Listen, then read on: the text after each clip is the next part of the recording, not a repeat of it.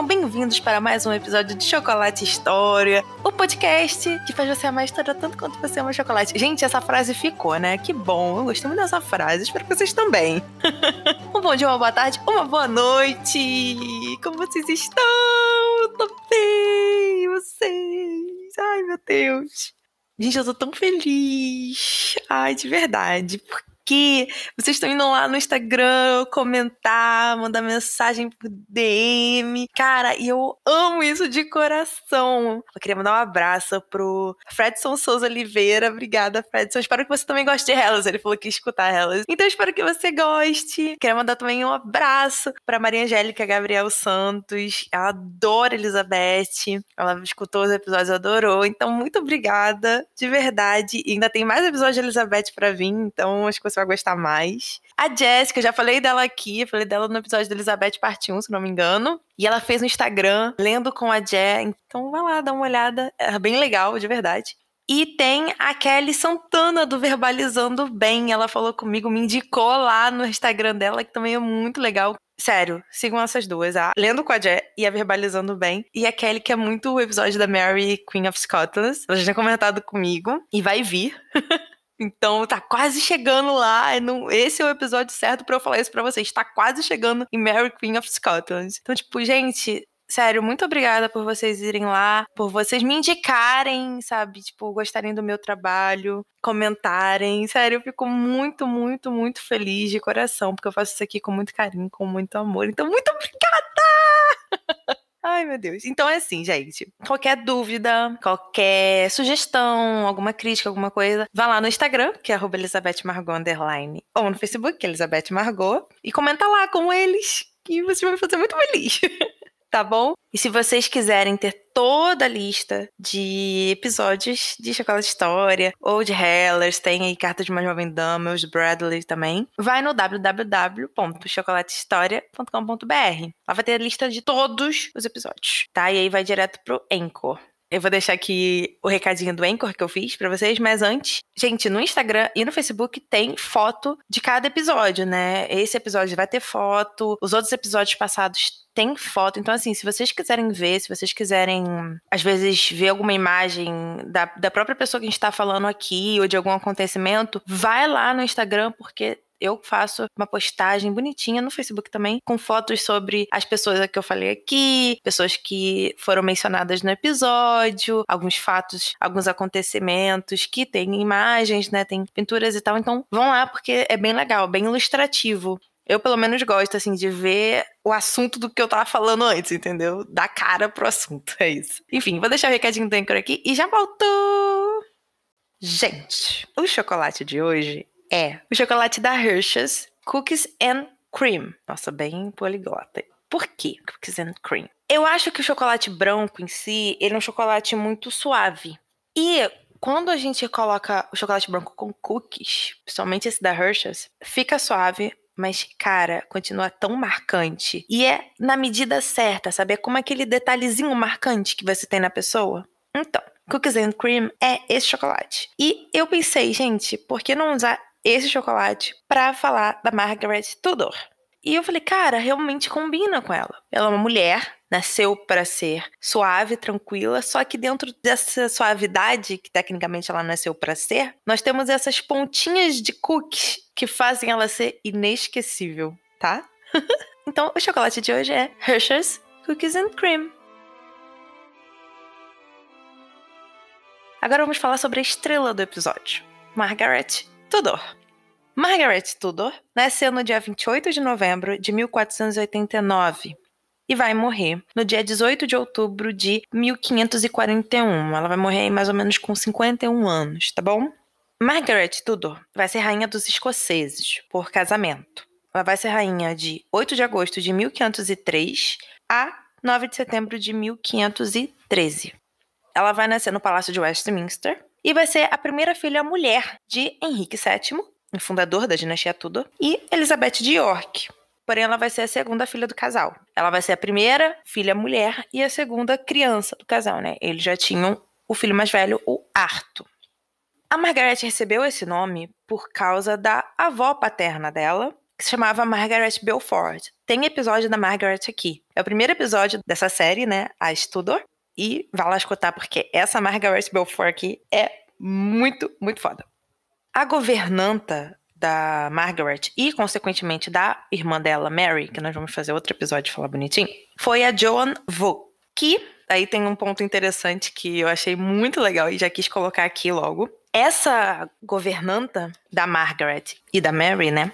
Ela vai surpreender o Erasmus de Roterdã. O Erasmus ele vai fazer uma visita à corte inglesa, né, a corte Tudor, na época do Henrique VII, e vai conhecer as crianças Tudor, né, os filhos do Henrique VII, né? A Margaret, o Henrique VIII e a Mary. O Arthur não estava incluído aqui. E aí, o Erasmus ele vai se surpreender com o conhecimento da governanta das meninas. Isso foi tão marcante, eu achei tão legal que eu falei, não, eu já vou colocar aqui de primeira porque Cara, que maneiro. E tem uma pintura dele conhecendo as crianças Tudors. Tá lá no Instagram no Facebook, tá bom? Então, seguindo. Antes dos seis anos de idade, a Margaret já estava sendo cogitada como noiva do James IV da Escócia. Isso sempre através dos planos do pai dela, o Henrique VII. E aqui a gente pode até trazer um parênteses de que o Henrique VII provavelmente já estava visando uma união das casas no futuro. Não acho que chega a ser tão ambicioso a ponto de falar, ah, não, um dia vão ser duas casas em uma, né? Como acontece depois. Mas acho que ele queria muito que os Tudors estivessem presentes na Escócia e de que alguma forma, talvez, em algum momento, eles viessem a governar na Escócia. Isso foi uma característica que o Henrique VII trouxe para o governo dele através do casamento com a Margaret e que o Henrique VIII continuou no reinado dele, né? Mas aí o Henrique vai continuar através de outras formas, né? Muito mais guerra, muito mais questões políticas do que, por exemplo, um acordo, né? Um tratado através de um casamento, de coisas assim, como o Henrique VII fez, né? O Henrique VIII não vai ir por esse caminho. Lá pelos anos de 1497, as negociações para o casamento da Margaret com o rei escocês, o James IV, vão começar através da formulação de um tratado, que vai ser chamado de Tratado de Paz Perpétua. Esse tratado ele vai ser finalizado em 24 de janeiro de 1502. E aí ele vai ter alguns pontos importantes, como encerrar o período bélico entre a Escócia e a Inglaterra. Quando eu falei período bélico, eu quero dizer o seguinte: a Inglaterra e a Escócia estavam já em guerra há muitos anos, há quase 200 anos ou até mais um pouco disso. Só que não era tipo a Guerra dos 100 Anos, sabe? Eram conflitos fechados, eram conflitos pontuais. Só que não era uma relação muito boa. Então, esse tratado ele vem justamente para trazer uma relação diplomática boa e acabar com essa tensão bélica que existia entre os dois reinos. E o ponto principal dele foi justamente esse, o casamento da Margaret com o James IV da Escócia. Foi essa união das casas através desse casamento, que depois viria de fato a ocorrer a união das casas de forma dinástica com o James VI. Isso vai acontecer 101 anos depois, que vai ser com a morte da Elizabeth I. Ela vai morrer em 1603 e o acordo foi feito em 1502. E aí vai ocorrer a unificação das coroas, mas isso aí é assunto para outro episódio.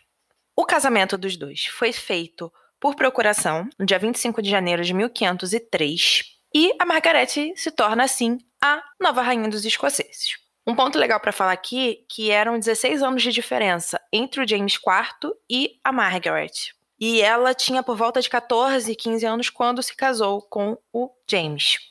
Aí, meses depois, após o casamento por procuração, e também após a morte da mãe dela, a Elizabeth de York vai morrer um pouco depois desse casamento por procuração, a Margaret vai para a Escócia. Mais especificamente no dia 27 de junho de 1503, e ela vai acompanhada do pai dela, o Henrique VII.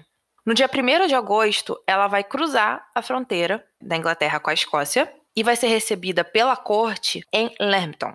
E vai conhecer o James IV em Dalkeith Palace, onde ele apenas dá um beijo nela de boa noite. E depois eles só vão voltar a se encontrar no dia 4 de agosto, quando ocorreu tipo um incêndiozinho nos estábulos. Isso acabou fazendo com que alguns cavalos dela morressem, e aí o James foi lá consolá-la.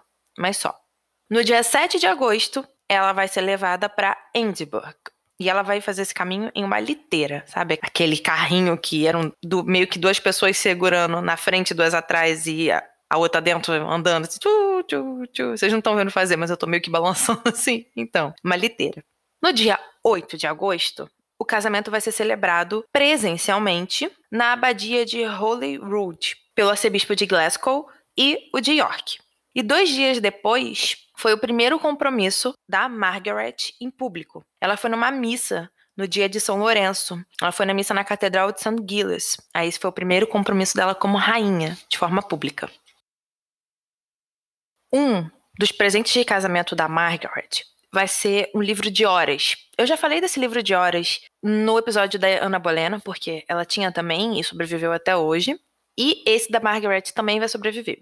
Esse livro de horas, ele vai ser dado como presente de casamento, como eu falei. Não se sabe exatamente se foi o James IV que deu para Margaret ou se foi algum outro nobre. A questão é que esse livro de horas foi dado justamente para comemorar o casamento e foi dado a Margaret. Tem um pequeno fragmento do livro lá no Instagram ou no Facebook, de uma imagem até dela e tal, rezando. Aí você vira pra mim assim, Giovana, mas o que é, é um livro de horas? Um livro de horas contém salmos, orações, geralmente é voltado para você ler de hora em hora, né, específicas e tudo mais. É um livrozinho pequeno, tranquilo, mas todo desenhado, todo bonito, todo pintado à mão. Tem a imagem dele lá no Instagram ou no Facebook. Outra homenagem que ela recebeu, de certa forma, eu ia falar presente, mas acho que é mais uma homenagem que é presente, né? Foi do poeta William Dunbar. Ele fez uns poemas musicais para ela, para celebrar justamente essa chegada da nova rainha, o casamento e tudo mais. Aí eu vou falar o nome daqui dos poemas, né, alguns, mas já de antemão já peço desculpa se eu errar, porque é um inglês meio arcaico, meio escocês, meio. Aí tem coisa aqui que eu dá, dá uma enrolada na língua, tá bom? um dos poemas se chama The Tassel and the Royce. O outro é Glad It the to Queen, tipo como se fosse glad, tipo I'm glad pela rainha, algo assim. O outro é Now Fair e o último é Bluff Aberdeen. São os títulos dos poemas que ele escreveu.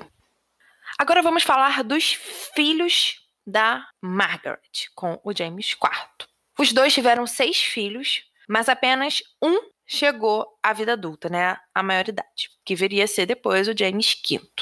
Aí eu vou falar por ordem os filhos que ela teve e vou falar também a data de nascimento e o falecimento, tá bom? O primeiro se chamou James Stuart. Ele nasceu no dia 21 de fevereiro de 1507, mas ele vai morrer no dia 27 de fevereiro de 1508. Segundo filho foi uma filha natimorta, que nasceu no dia 15 de julho de 1508. É, natimorta, né? Ela já nasceu falecida. O terceiro foi o Arthur Stuart, que nasceu no dia 20 de outubro de 1509 e faleceu no dia 14 de julho de 1510. O quarto foi o James, que vai virar James V no futuro. Ele nasceu no dia 10 de abril de 1512. Depois ela teve uma outra filha natimorta, que nasceu em novembro de 1512 né, ou seja, nasceu já falecida. E por último, o Alexander Stuart, que vai nascer no dia 30 de abril de 1514 e vai falecer no dia 18 de dezembro de 1515. Aí eu já vou abrir um parênteses aqui no Alexander só para fechar essa questão. Ele vai nascer após a morte do pai, né, o James IV vai morrer em 1513, ou seja, a Margaret estava grávida na época que o James faleceu. E quando o pai falece, o irmão sobe ao trono, ainda bem pequeno também, o Alexander ele vai virar herdeiro do irmão. Isso aí é tranquilo. Porém, ele vai morrer logo em seguida, né? Então ele vai ficar herdeiro aí durante um aninho e só. Depois ele vem a falecer. Uma curiosidade legal é que o James IV ele vai estruturar toda a Marinha Real Escocesa. E um dos navios de guerra da Marinha Real Escocesa vai se chamar Margaret, em homenagem à rainha. Achei isso bonitinho. Aqui quis colocar aqui para vocês. Aí, seguindo.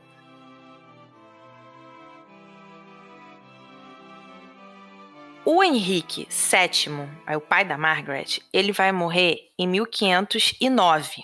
Aí o irmão dela, o Henrique VIII, vai subir ao trono. Porém, o Henrique VIII ele já vai subir ao trono com sede de sangue. E aí ele vai declarar guerra contra a França. Muito pela ideia, aí isso eu comentei um pouco no episódio da Catarina de Aragão, que ele vai declarar guerra muito por acreditar ser o verdadeiro herdeiro do trono francês e tudo mais, muito pelas questões lá dos Plantagenetas, que eu já falei um pouco, falei em Henrique II principalmente, né? Essa ligação da monarquia inglesa com a monarquia francesa vem de onde, né? Vem dos Plantagenetas. Aí isso tem bastante em Henrique II. O negócio era que assim, tudo bem, ele acreditava ser o herdeiro do trono francês, vai lá guerrear para tentar conseguir o seu trono, isso aí não é um problema. O negócio é que a Escócia, ela era aliada histórica da França. E eu já falei disso em alguns outros episódios do próprio Henrique II, falei do Henrique III, do Eduardo I. Tem episódio do William Wallace aí também falando sobre as guerras da Escócia, da Inglaterra, né, dessas guerras das duas, o Eduardo II. Então, assim, são reis plantagenetas que estão sempre envolvidos em alguma guerra com a Escócia. Isso aí é muito latente no período dos plantagenetas, né, que é antes da Guerra das Rosas.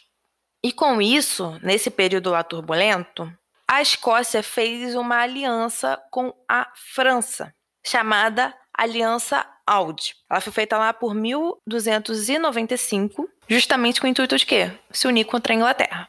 Então, o James IV, ele tinha um problema. Ele tinha um tratado de paz com a Inglaterra, que foi o que gerou o casamento dele, e tinha a Aliança Audi, que era uma aliança, tipo, de muitos anos, né? De mais de 100 anos com a França. Ele meio que teve que escolher. Ou ele ia ficar de um lado ou ele ia ficar de outro. Ele não podia ficar neutro. Não iria acontecer isso. E o James, então, vai declarar guerra contra a Inglaterra. Ele vai quebrar assim o tratado feito com o Henrique VII, né, o que gerou o casamento da Margaret com ele.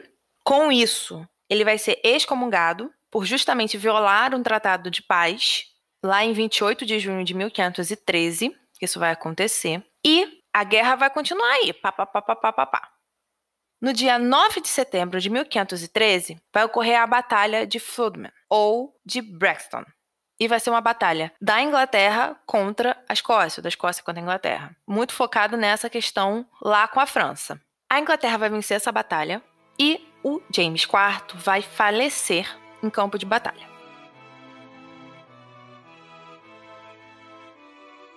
E além do rei ter morrido, muitos outros nobres morreram. Então foi assim, foi um golpe para a política escocesa, porque assim, foi quase que uma, um, um passarrodo geral na política. Tava todo mundo naquela batalha. E o que, que acontece?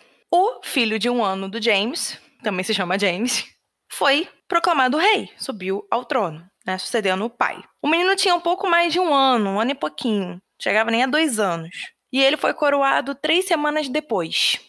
E onde que a Margaret entra nessa situação? Primeiro de tudo, que ela sempre foi contra a guerra, né, principalmente contra a Inglaterra. E segundo de tudo, que quando James morre, o James IV, a Margaret vai ser nomeada regente, porque o marido deixou em testamento isso com uma condição. Enquanto ela permanecesse viúva, ela seria regente. Agora, se ela casasse novamente, ela perderia o posto. O parlamento aprova e vamos lá, vida que segue. Assim, de primeira, a gente já tem que trabalhar com dois pontos. Um, a Margaret era mulher. Naquela época a gente não tinha essa situação de trabalhar com mulher em trono, ativa, política, papapá. Segundo, é que ela tinha uma ligação muito forte, afinal ela era irmã do rei da Inglaterra, do Henrique VIII, que estava em guerra com a França, com a Inglaterra. Então, ela acabou não sendo bem vista dentro da política escocesa, dentro do, dos lords escoceses, né, da Câmara, do Parlamento e tudo mais. E aí, um cenário se forma, que é o seguinte: nós temos o James V, menino, como rei. A mãe dele, que é regente e é pró-inglesa, afinal de contas, ela é inglesa. Do outro lado, nós temos os nobres pró-franceses.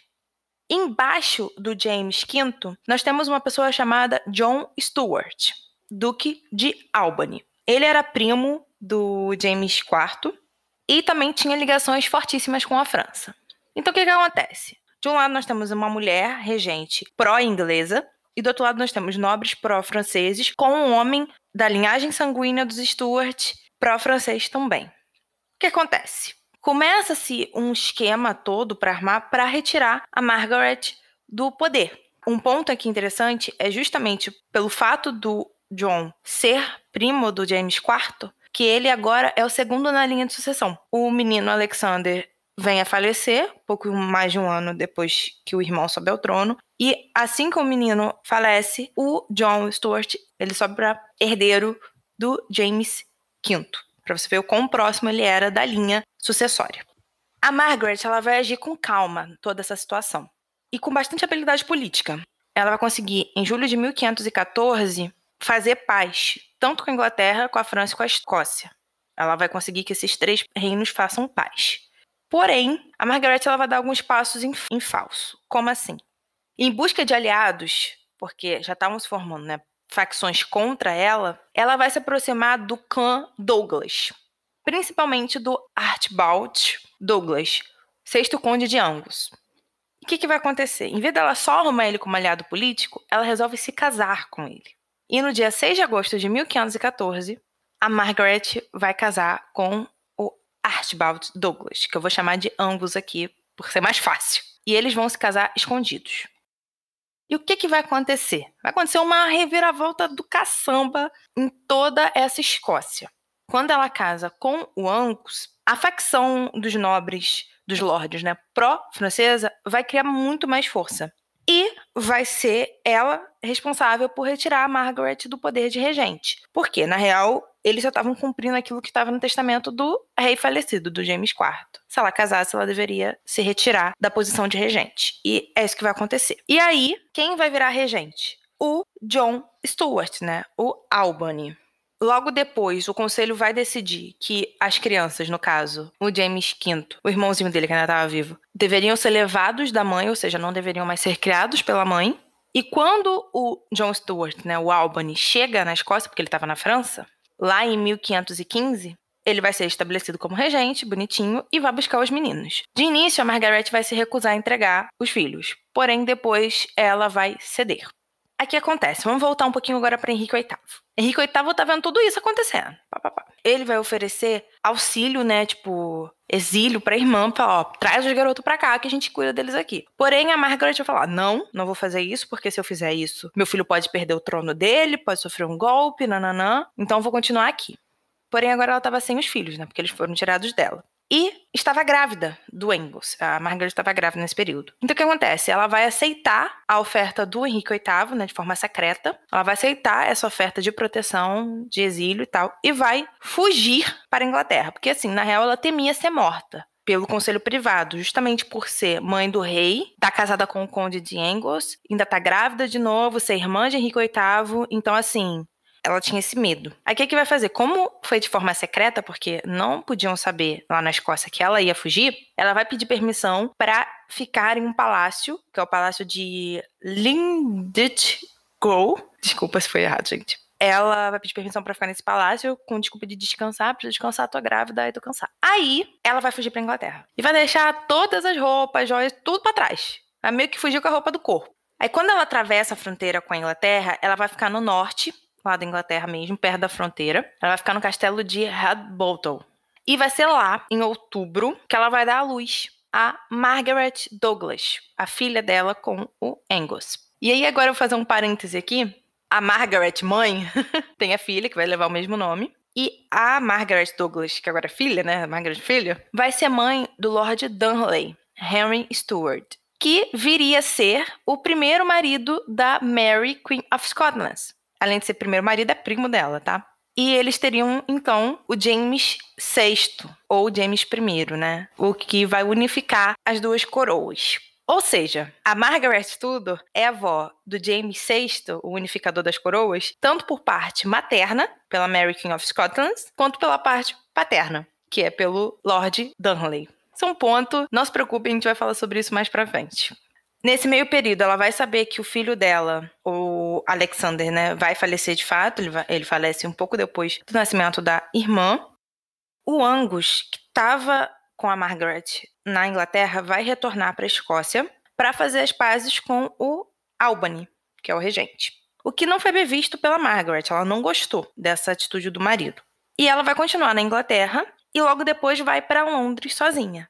Ali ela vai ser recebida pelo Henrique VIII, pelo irmão dela, né, tudo mais, com toda a pompa de rainha escocesa e blá blá blá. Vai ficar em Scotland Yard. Isso aqui é um ponto interessante, porque assim, Scotland Yard, muita gente vai falar, ah, mas isso não é o departamento de polícia. Quem leu Sherlock Holmes vai associar mais e tal. Porém, na real, Scotland Yard é uma rua. E era ali que ficava a residência meio que oficial dos reis escoceses quando eles iam até Londres. E é justamente onde ela vai ficar.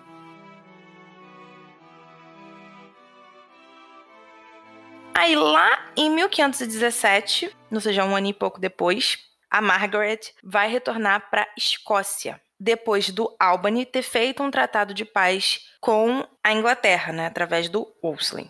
Tem episódio do Wolsey aqui também. Mas assim, ela ainda não era muito bem vista, justamente por ter ido embora, ser irmã de quem era, papapá. Então, ela foi muito restrita ao ver o filho, né? Quase não via. O Albany fechou o James V mesmo, assim, era criança, não deixava ninguém ver. Então, assim, não foi tão positivo a estadia dela nesse período na Escócia. E aí, nesse mesmo período, ela vai descobrir que o Angus, o marido dela, estava vivendo com uma amante e com a filha bastarda que ele teve com a amante, em uma das residências dela, na Escócia, usando o dinheiro dela. Ela fica possessa. E a partir daí ela vai passar a querer o divórcio. E aí, como que ela faz para conseguir o divórcio, né? A gente não tá falando aqui de quebra com a igreja, a gente não tá falando aqui de Henrique VIII, tá bom? A gente tá falando aqui de igreja católica, romana, papa, e se você quer se separar de alguém, você tem que pedir pro papa.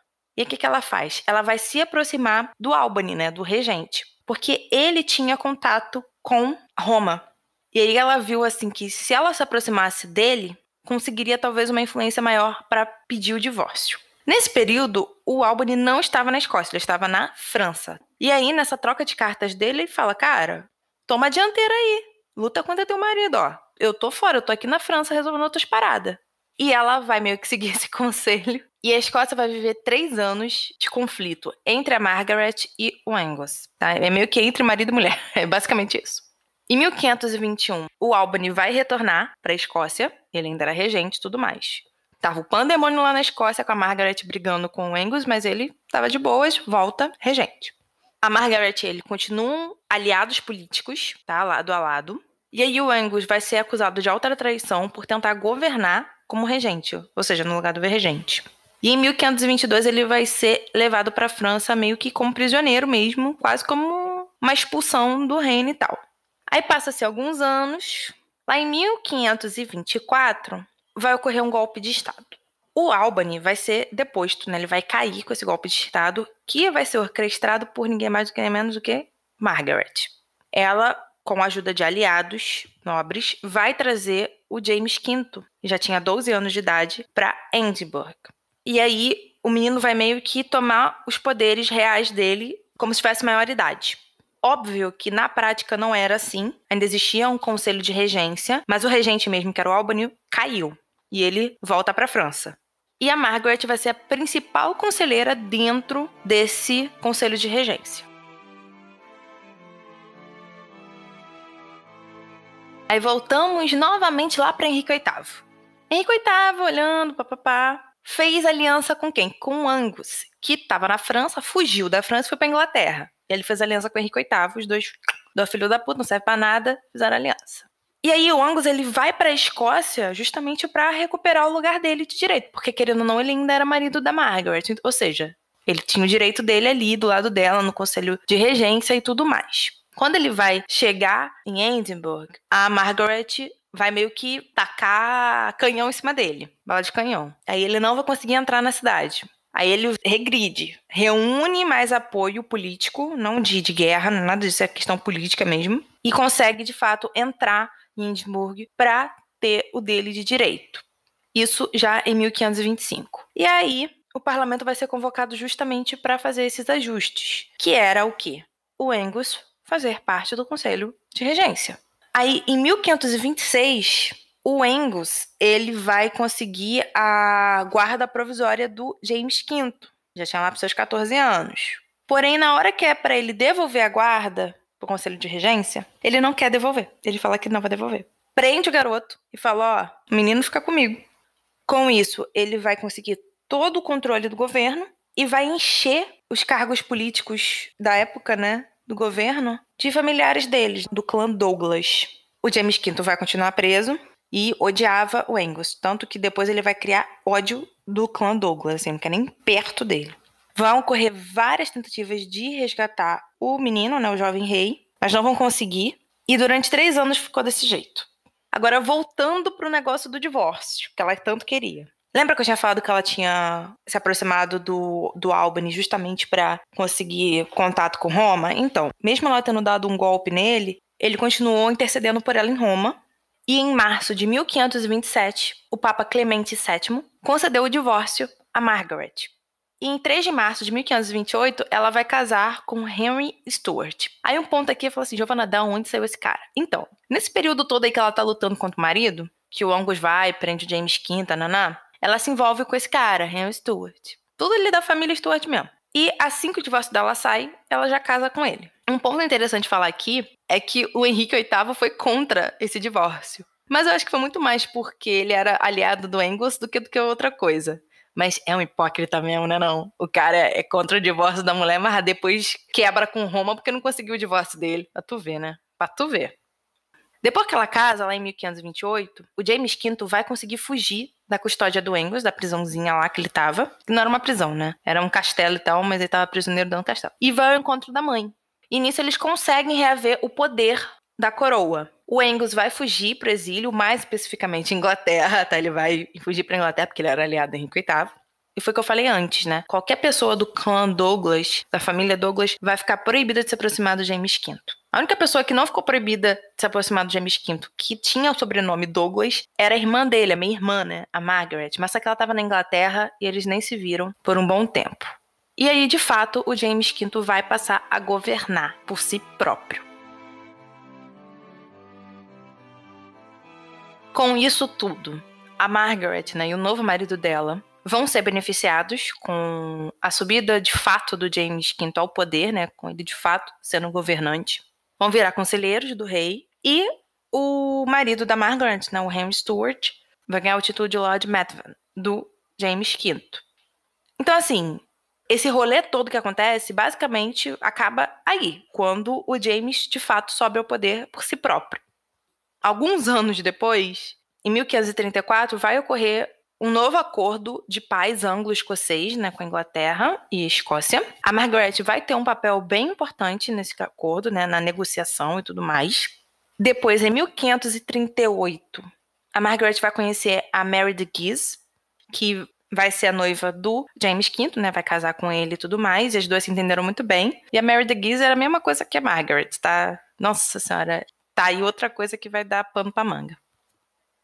O casamento da Margaret com o Henry Stuart, né, o Lord Methven, estava pior do que o segundo casamento dela lá com o Angus. Ele traía, usava o dinheiro dela. A Margaret vai tentar novamente um divórcio, mas aí quem vai barrar ela é o James V. Vai falar: você não vai fazer isso, não, você vai ficar quietinha na sua aí. E ela não vai conseguir esse divórcio. E por fim, no dia 18 de outubro de 1541, a Margaret vai morrer. Ela tinha lá seus 51 anos ela vai falecer no castelo de Mantvan.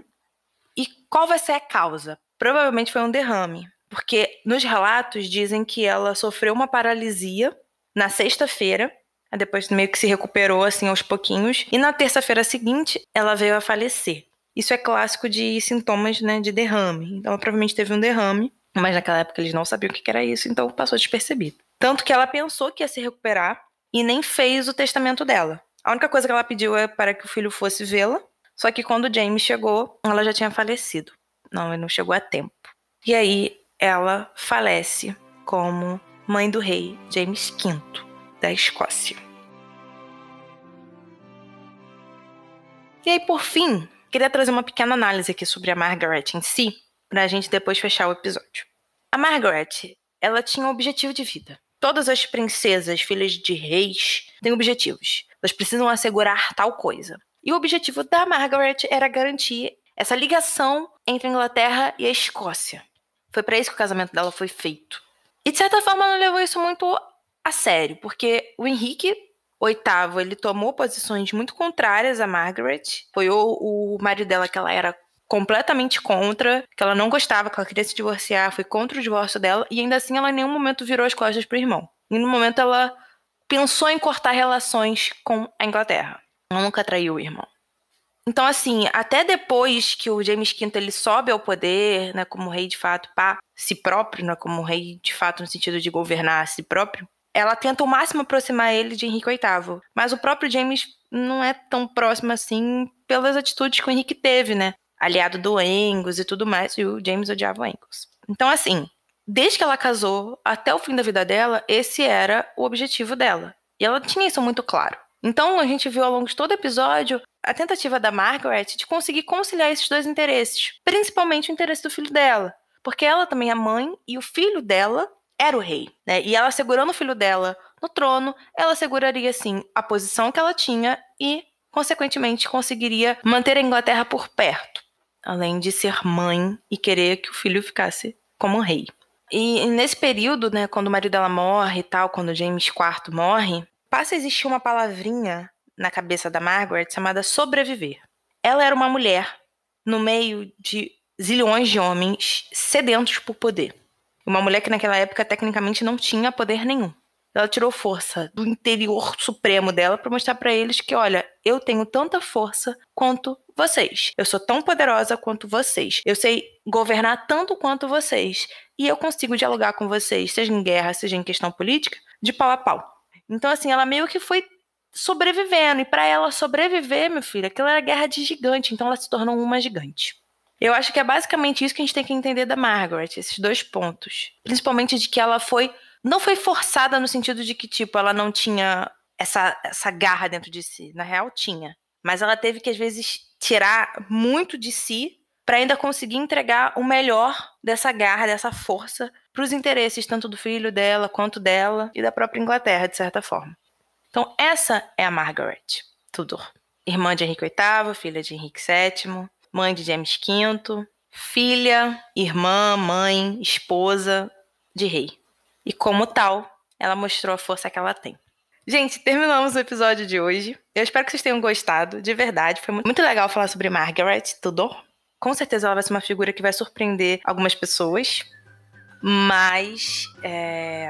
eu espero que foi um ponto positivo. Porque a mulher era forte. Tinha garra, não desistiu. É isso, gente. Qualquer coisa, vão lá no, nas redes sociais, né? No, no Instagram, arroba Elizabeth Margot Underline no Facebook, Elizabeth Margot, pra qualquer dúvida, pra ver as fotinhos do episódio, pra falar comigo, ficar muito feliz. Escutem Hellers, amem Hellers, já estamos entrando aí na reta final de Hellers. E é isso. Um grande beijo, fiquem com Deus e tchau!